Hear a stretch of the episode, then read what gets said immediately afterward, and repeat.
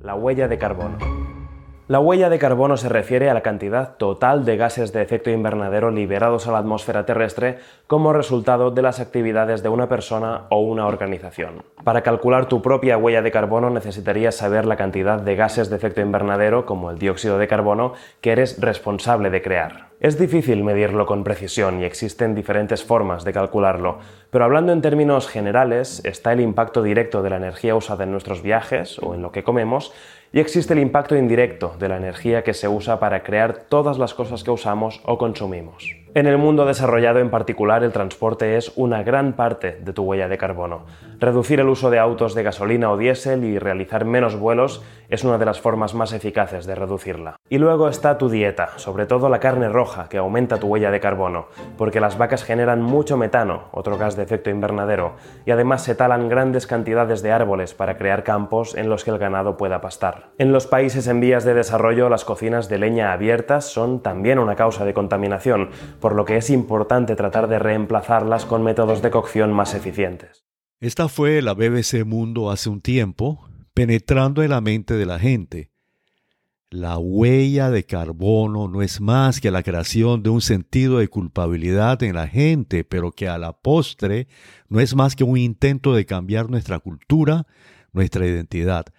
Pero peor aún, crea una razón más para controlarnos, sobre esto voy a profundizar en los próximos episodios. Pero no es solo la BBC. Esta es otra campaña masiva de terror utilizando de nuevo todos los medios de comunicación masiva con titulares escalofriantes como los siguientes. Alerta roja a la humanidad. La amenaza al equilibrio de la Tierra. Cómo enfriar el planeta, etcétera, etcétera. Pero lo que sí es una amenaza es que este afán de enfriar la Tierra nos va a llevar verdaderamente al caos. Hola, bienvenidos al episodio número 49 de nuestro podcast Grandes Fraudes Científicos y el número 21 de nuestra segunda temporada. Soy su anfitrión, el doctor Esteban Morales Van Cuartel.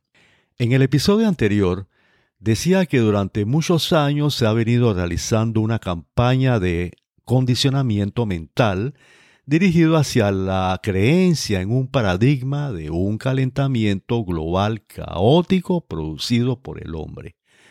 Para esto, sus propugnadores se han valido de la mayoría de los medios de comunicación masiva, Decía también que esta campaña obviamente ha sido sumamente exitosa.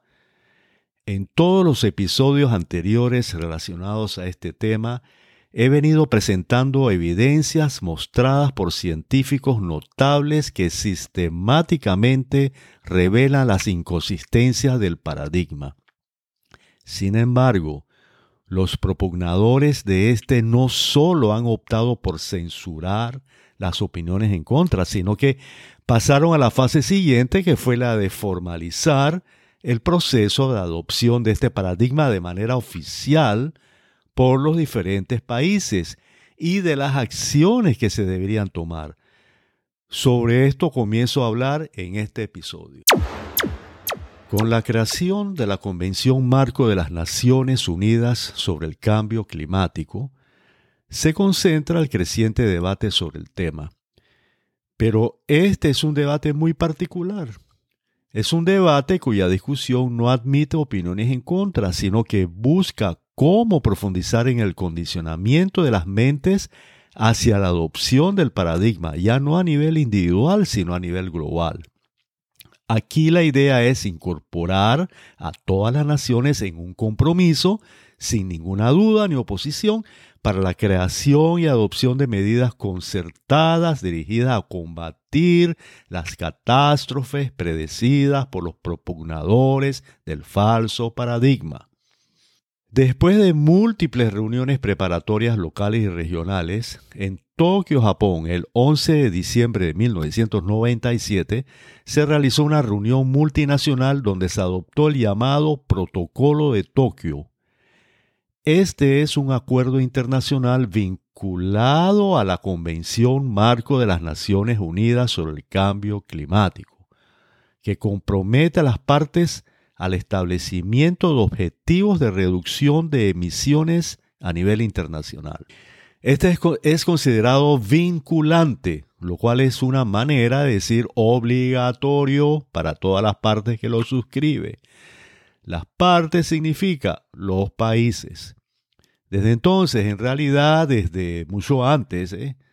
la ONU, que es financiada por los propios países, se expresa como el mandamás o la autoridad mundial con la anuencia de los propios países. Este protocolo entró en vigor el 16 de febrero de 2005.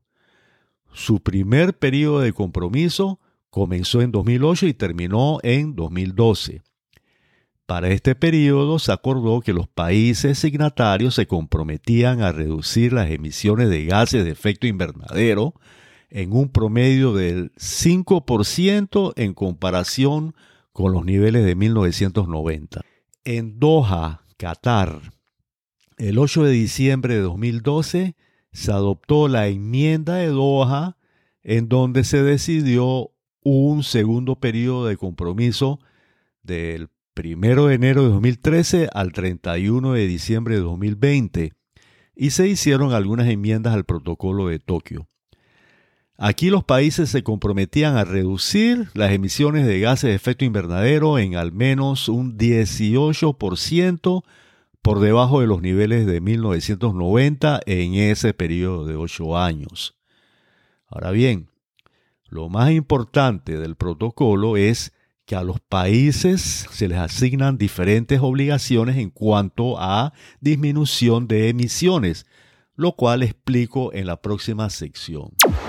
Decía que en el protocolo los países son tratados diferentes en sus obligaciones.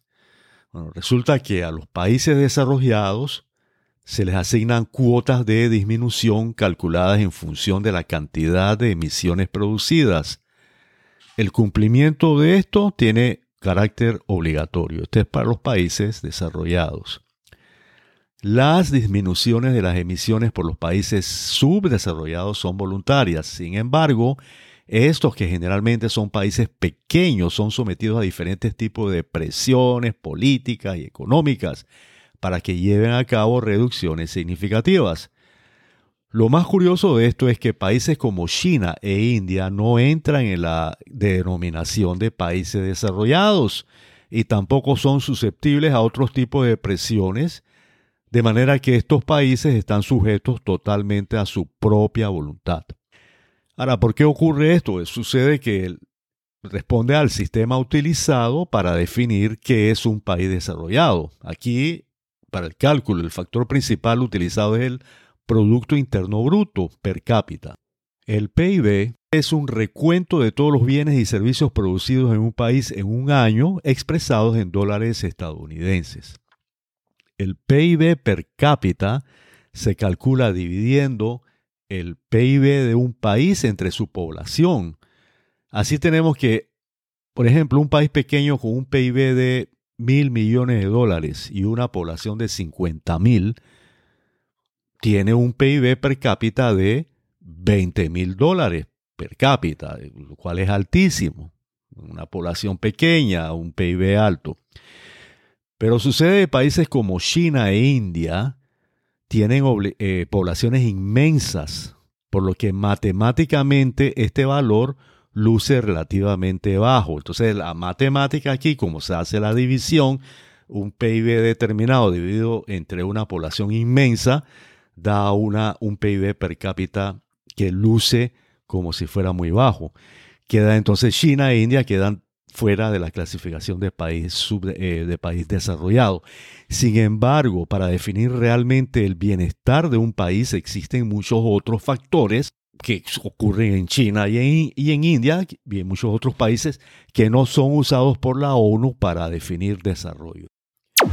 Esto es bien contradictorio, especialmente en el caso de China, el cual es el país con la segunda economía mundial y realmente creo que es ahora la primera economía mundial. Y esto debido a su enorme desarrollo industrial. Es una deficiencia enorme, por tanto, en la aplicación del protocolo de Tokio y a partir del 2020 del Acuerdo de París, sobre el cual hablaré otro día, pues es ampliamente conocido por todos que este país emite una enorme cantidad de gases de efecto invernadero. Mientras el resto de los países desarrollados se restringen sus emisiones debido a compromisos vinculantes o obligatorios, lo cual como veremos más adelante equivale a restringirse en su desarrollo, tanto China como India y otros países corren por cuenta propia sin que haya evidencia exacta y confiable de la cantidad de emisiones que se les permite generar. Ah, y finalmente dos elementos que me llaman mucho la atención. El primero es que, aunque según el protocolo los países deben cumplir sus objetivos principalmente a través de medidas nacionales, se les ofrece, sin embargo, tres mecanismos basados en el mercado. Esto es un precedente cuyas repercusiones actuales comienzan a verse, y haremos eso después. Lo otro es que se estableció un riguroso sistema de supervisión revisión y verificación, así como un sistema de cumplimiento y rendimiento de cuentas por parte de los países. Según el protocolo, las emisiones reales de los países deben ser monitoreadas y se deben mantener registros precisos de las operaciones realizadas. Todo esto bajo el ojo riguroso de la ONU. Este es otro precedente cuyas repercusiones actuales también ya se comienzan a ver. En el próximo episodio explicaré qué es el Acuerdo de París y comenzaré a hablar sobre las consecuencias económicas del falso paradigma del cambio climático.